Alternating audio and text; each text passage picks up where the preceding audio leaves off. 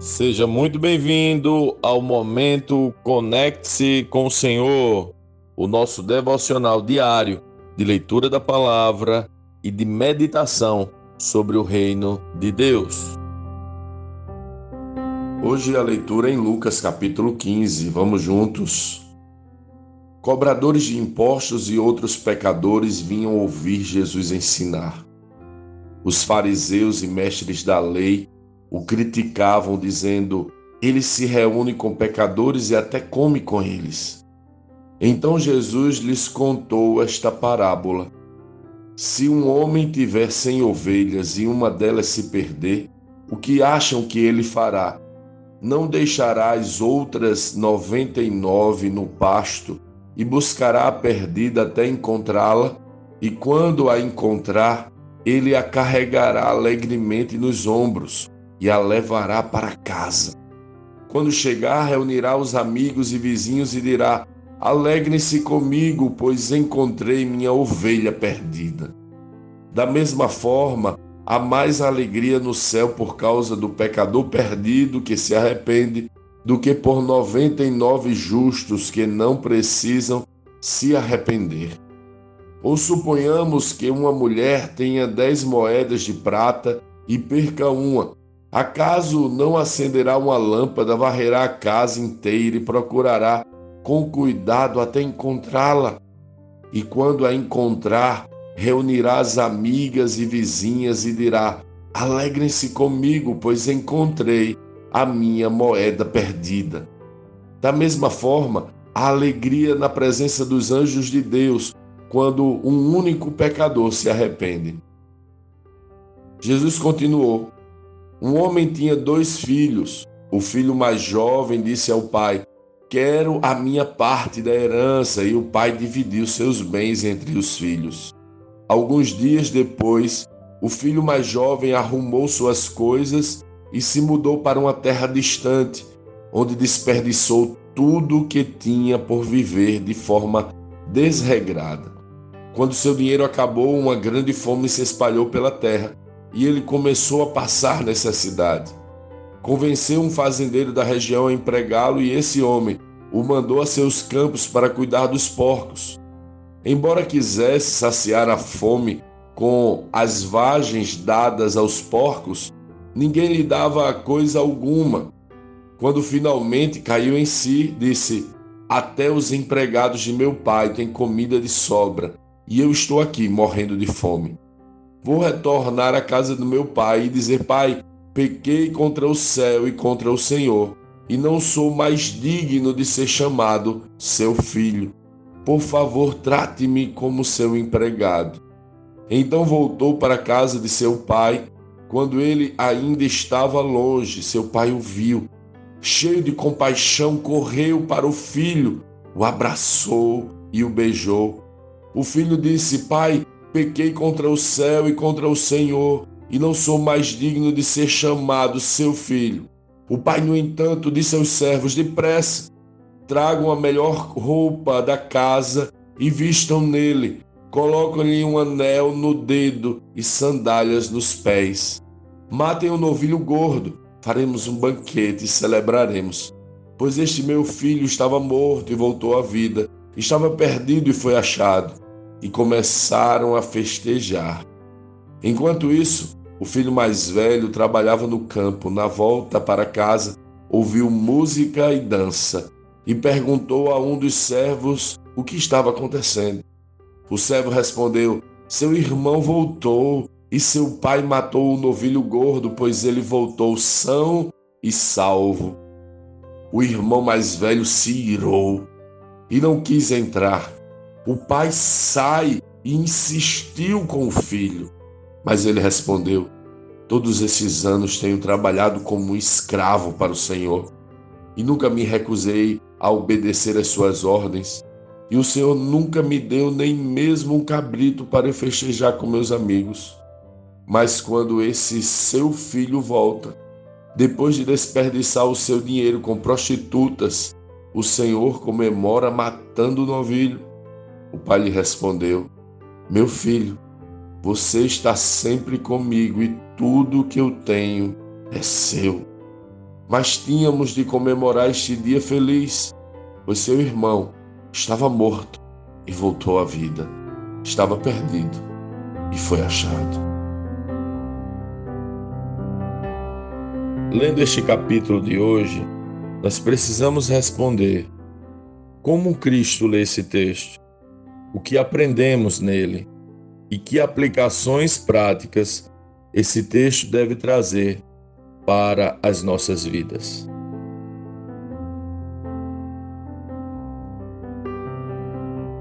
Eita, capítulo especial!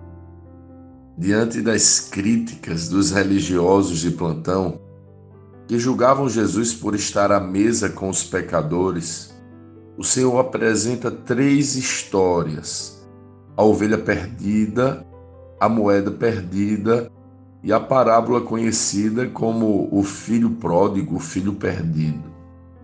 Inclusive, vamos perceber que o título filho pródigo não é o melhor título para esta parábola, pois o centro desta mensagem não é o filho mais novo, uma vez que o filho mais velho também estava perdido. Ambos encontraram formas diferentes de usufruir do tesouro do pai.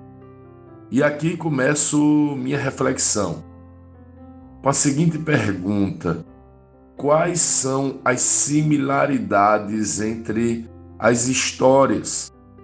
O que a história da ovelha perdida, da moeda perdida e dos filhos perdidos tem em comum? Se conseguimos ver onde estas histórias se encaixam, vamos perceber o que Jesus estava apresentando, respondendo para os religiosos. Vamos começar com a primeira parábola.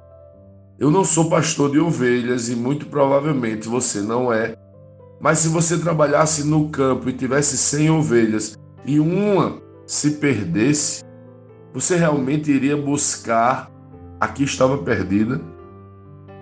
Jesus faz uma provocação que para ele parece óbvia. Se um homem tiver 100 ovelhas e uma delas se perder, o que acham que ele fará?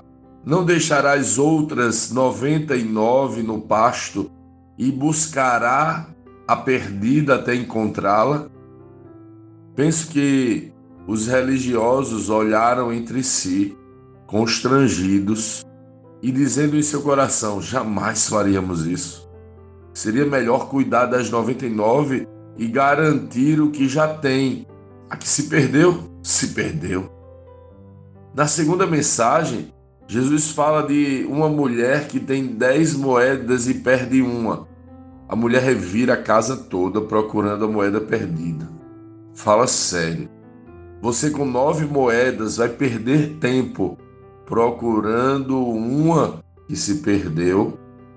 Para Jesus, a resposta novamente era óbvia, mas não é isso que acontece normalmente.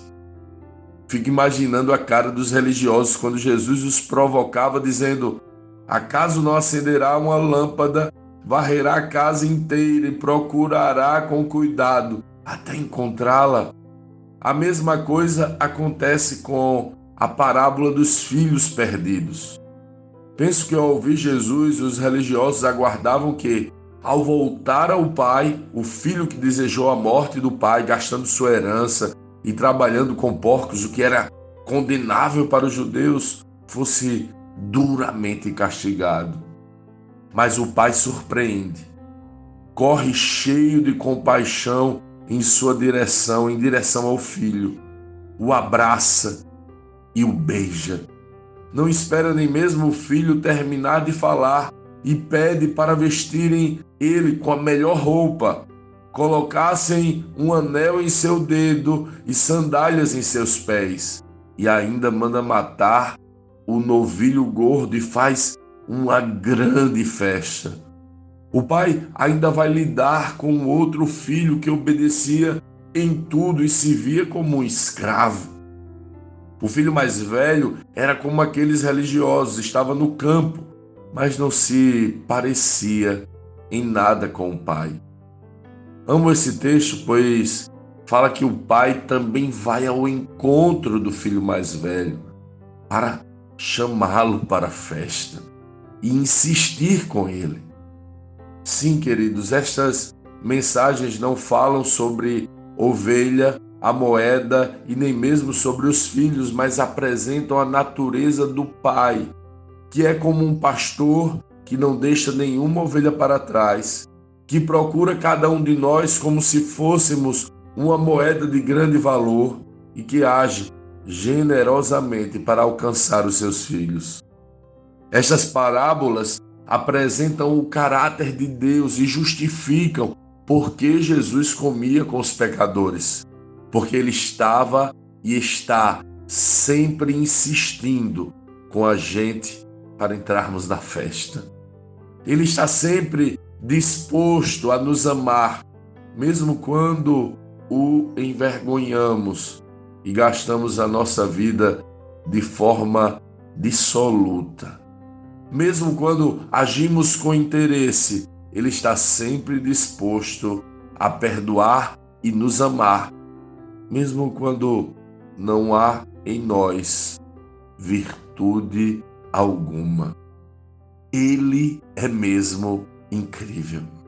Esse Deus está procurando você e a mim. Está procurando onde nós nos perdemos. Está procurando como se procurasse algo de muito valor. Nós somos como o filho que utiliza a sua herança de forma irresponsável. E ele, cheio de compaixão, se lança sobre nosso pescoço, nos abraça e nos beija. Ele é mesmo incrível e cheio de compaixão. É isto que Jesus está apresentando. Não sei onde você se encontra agora, mas acredite, o Pai está cheio de compaixão por você e quer abraçar você e beijar você. Por quê? Porque Ele é assim, incrível.